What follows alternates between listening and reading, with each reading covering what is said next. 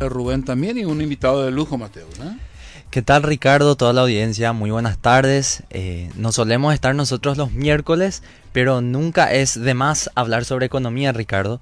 Y en esta ocasión nos acompaña eh, Rubén Guerreros, él es presidente del, Centro de Estudiantes de la Facultad de Contables, Administrativas y Económicas.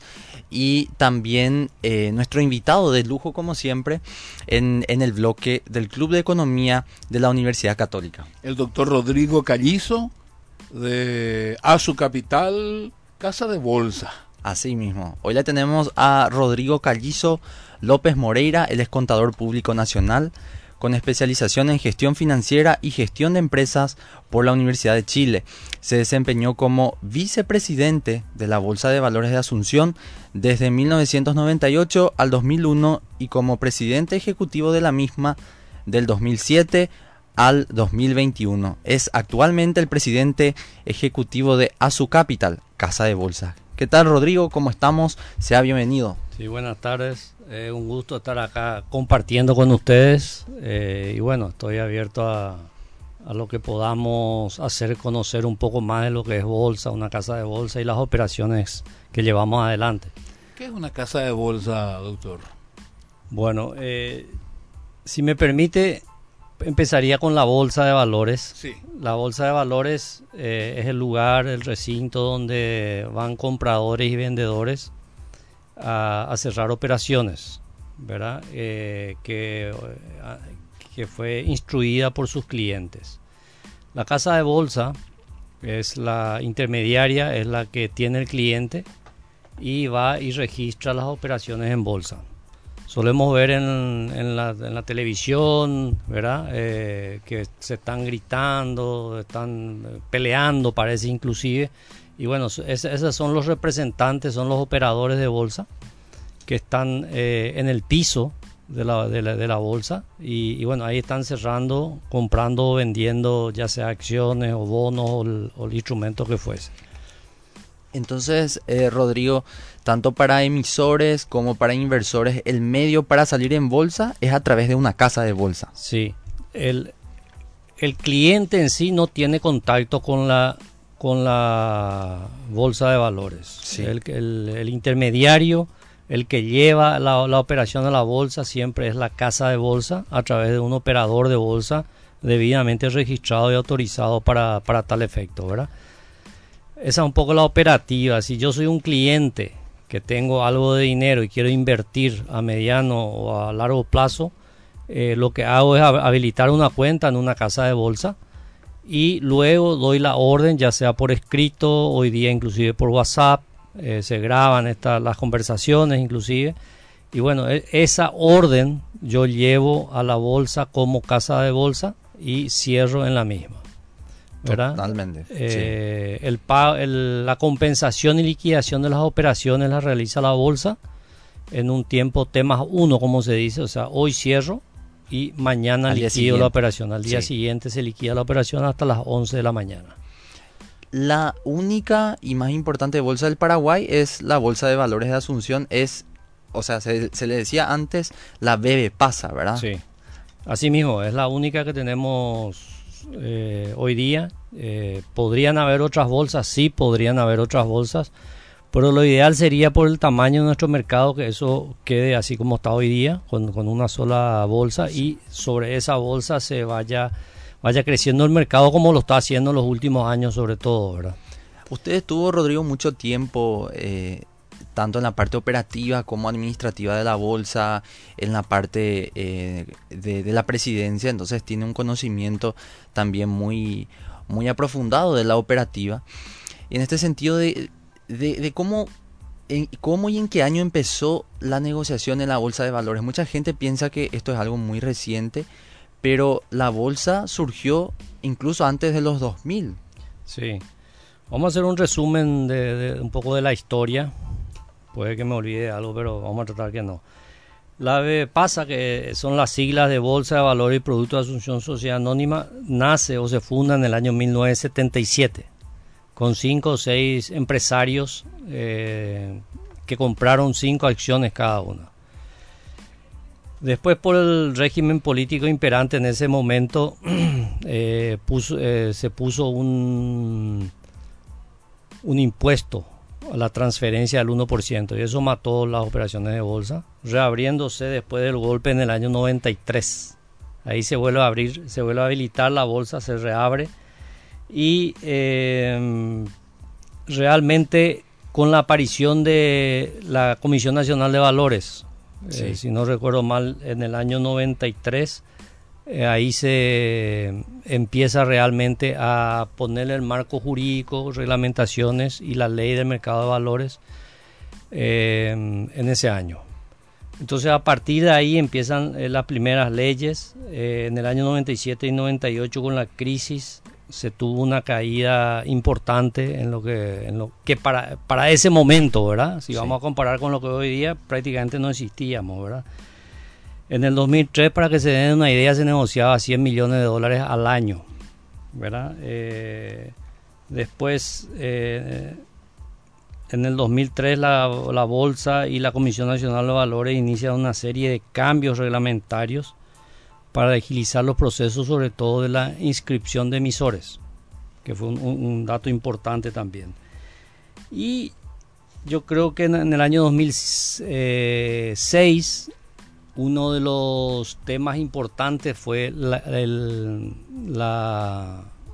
el alquiler de un, de un edificio propio propio donde, eh, donde se empezaron a tener un 100% del tiempo, porque anteriormente se compartía con la Bolsa y Cámara de Comercio, que hoy día Bolsa, bolsa de, no, hoy día Cámara de Comercio y Servicio del Paraguay, perdón. Entonces, que estaba en la calle Estrella y 15 de agosto. Entonces, a partir que nos que fuimos a la, a la nueva sede, es como que tuvimos más independencia y la bolsa ahí empieza a, a surgir, ¿verdad? y realmente se, a partir del 2006 se toma un, un FOMIM con el, Banco Interamericano de Desarrollo para financiar un acuerdo que habíamos logrado o que se había logrado, yo no estaba todavía en esa época, o, fue, ya estuve, salí y después vuelvo. En el 2006 eh, un convenio para mm, llevar adelante eh, la implementación de, eh, de contratos de futuro de divisas. Sí pero que en ese momento no era lo necesario. Se hizo un estudio y realmente lo que eh, salimos haciendo fue el, desarrollo de la, de la bolsa en, lo que es valores, lo que son papeles, como normalmente se le dice, ¿verdad?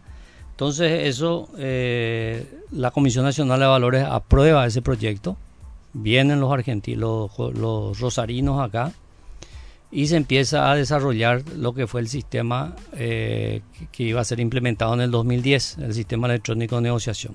Que yo siempre digo que eh, hay un antes y un después de la bolsa con, el, con la aparición del sistema electrónico de negociación. Antes de eso, entre paréntesis, doctor, antes de eso eh, estaba lo que se denominaba el ruedo tradicional o el sistema tradicional. Claro, claro. Y es simpático porque mm, si bien es cierto la rueda abría de 12 a 3 de la tarde, por las pocas operaciones y que, que, habían en ese momento, los operadores de bolsa iban los viernes, un solo día a la semana, trataban de juntar todas las operaciones que tenían y se cerraban los viernes. O sea que normalmente hasta el 2010, si uno va a la estadística que hoy día tiene la bolsa eso, eh, puede ver que se negociaba, no, no se negociaban 300 días al año, sino se negociaban 150, 180 días al año, cosa que hoy día ya no ocurre, se negocian todos los días hábiles del año, ¿verdad? Eh, entonces es un cambio importante que se tuvo con el sistema electrónico de negociación. Se eliminan los títulos físicos ¿verdad? anteriormente eh, uno compraba y se, le, te entregaba un título físico donde decía que usted ha comprado tanta cantidad de, de bonos. Eh, con, con, los riesgos que tenía de llevar, el, eh, guardar en la casa, que se le pierda, que era transferible por simple endoso, eran impresos, si bien es cierto, tenía una etiqueta de seguridad que la bolsa daba, era un papel común. Entonces se podía ver, em, falsificado eh, fácilmente, ¿verdad? Como dijo un peruano hace unos años que vino, eh, dijo que todavía nomás no hay los bandidos, por eso no le, no le jorobaron. Entonces, realmente se, se, avanzó mucho con eso, ¿verdad? Eh, tal es así también que la, la custodia que hoy día tenemos, la custodia de esos títulos, ya no hay títulos físicos hoy día, lo hace la bolsa y con montos importantes. O sea, toda la negociación, toda la operativa de la Bolsa de Valores de Asunción hoy día se hace de forma electrónica. Se hace de forma electrónica, ya los operadores ya no van eh, a, la bolsa a negociar, a no ser acciones. Eh, las, acciones todavía en un 95% se negocian en forma eh, física. Sí. ¿okay? Ese es un dato importante y una actualidad podemos decir que eh, se están haciendo emisiones de acciones desmaterializadas o escriturales que está facilitando también la negociación de las acciones. De acuerdo a esos datos mencionados, ¿cuáles son algunos de los datos sobre el mercado bursátil nacional actualmente? Eh, en cuanto a volumen. Sí, volumen, cómo fue creciendo de acuerdo a estos años, cómo afectó la pandemia también. Bueno, estamos compartiendo con el doctor Rodrigo Callizo López Moreira, presidente de la Casa de Valores, y le damos la bienvenida a Rubén, que es el presidente del Centro de Estudiantes, Mateo. Válido mencionar, una grata visita. Sí, poco respondiendo. Sí, gracias. Respondiendo a tu pregunta, realmente la negociación hoy día es eh, muy ágil. Eh, los volúmenes subieron eh, en forma exponencial.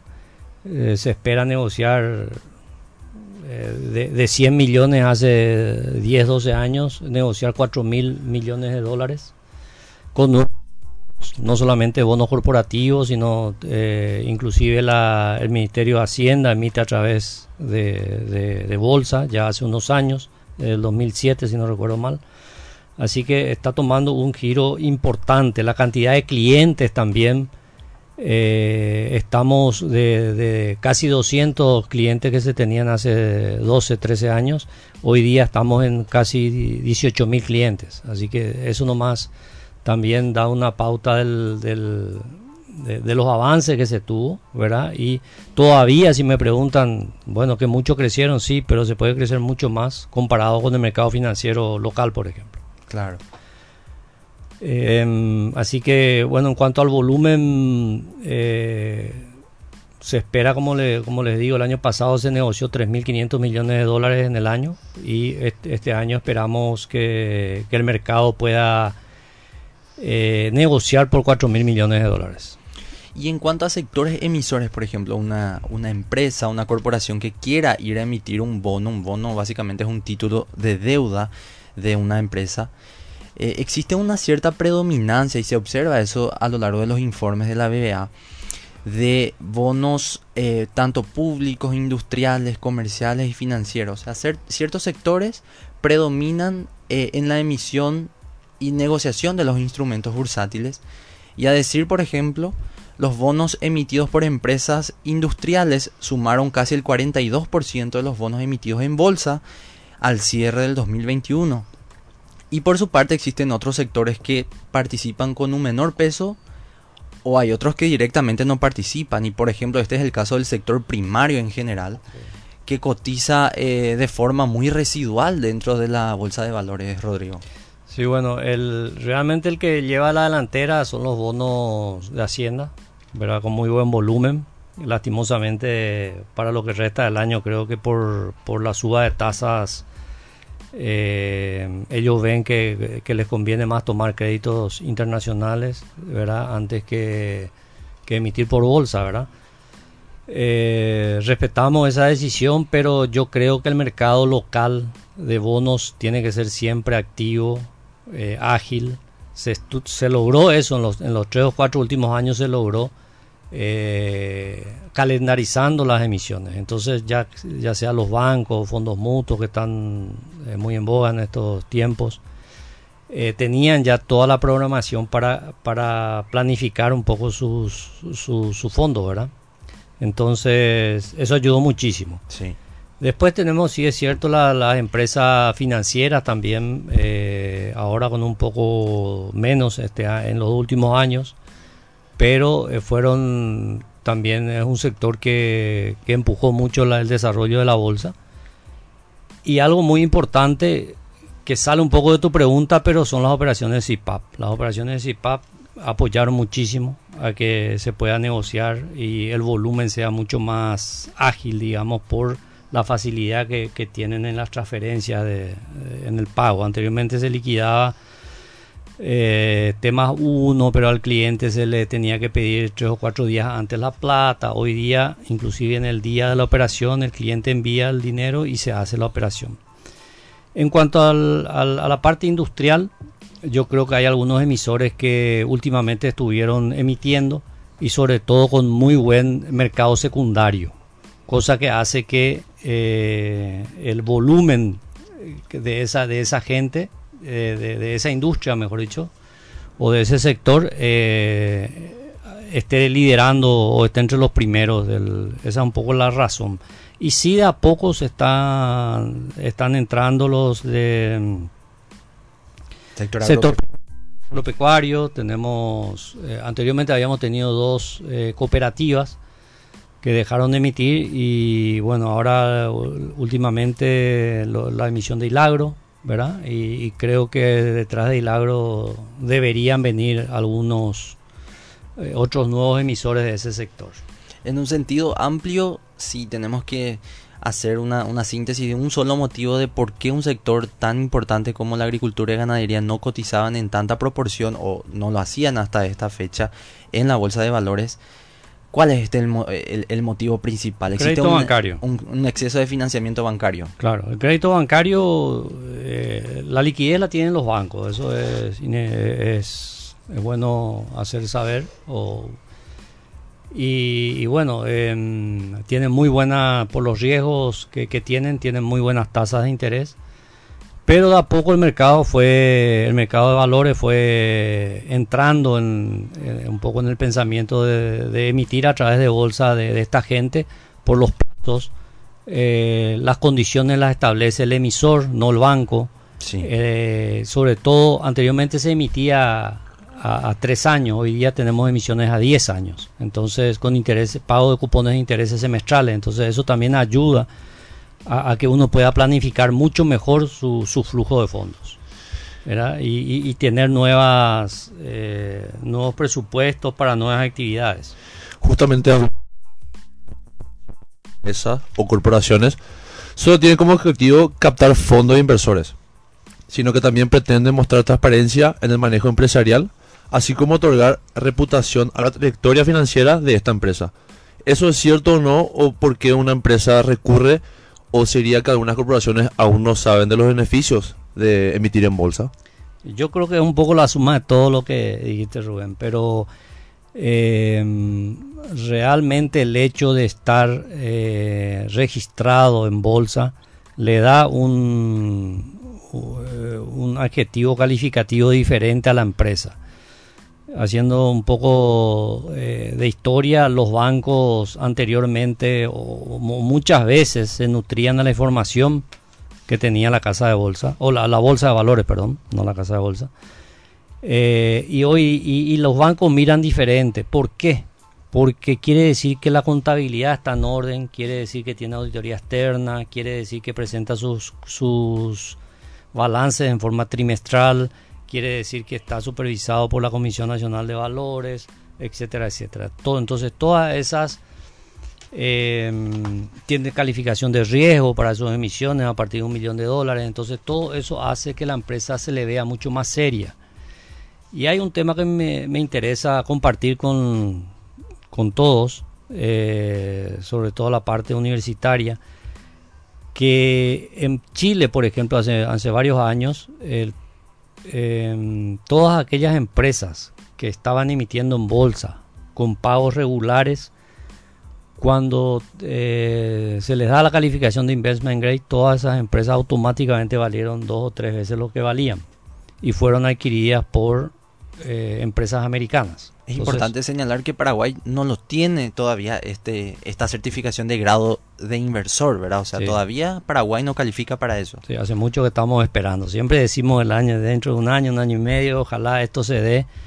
Yo no creo que este año por la parte política, pero sí, ojalá que después el gobierno que salga electo tome en serio eso y es un, una, una, buena... Un objetivo. Un, objetivo importante que no estoy escuchando en ninguno de los de los que pretenden estar en, en el palacio, ¿verdad? Y en el Congreso también. Yo creo que tiene que haber una eh, una idea de país y entre esa idea de país tiene que estar el investment grade. Sería brutal, sería eh, tener fondos, eh, una catarata de fondos a, tasas internacionales bajas. Entonces, no sé, Sería lo máximo para el Paraguay, va a ser el despegue final que, necesitamos. Ese es el principal eh, motivo por el cual se busca el grado de inversor de un país, ¿verdad? O sea, atraer capital extranjero a un costo competitivo, ¿verdad? Totalmente, totalmente. Eh, recordemos las tasas en Estados Unidos están menos del, creo que el 1%, 1,5% como máximo, entonces... Imagínense que nosotros podamos tener hoy día, eh, no sé si al 1,5, pero al 3 o 4 cosa que hoy ya estamos financiando al 6, 7, 8% en dólares. Rodrigo, Rubén, Ricardo, tenemos que irnos a un brevísimo corte. A la vuelta seguimos hablando sobre el mercado bursátil nacional. Son las 14 más 30 minutos. La temperatura subiendo.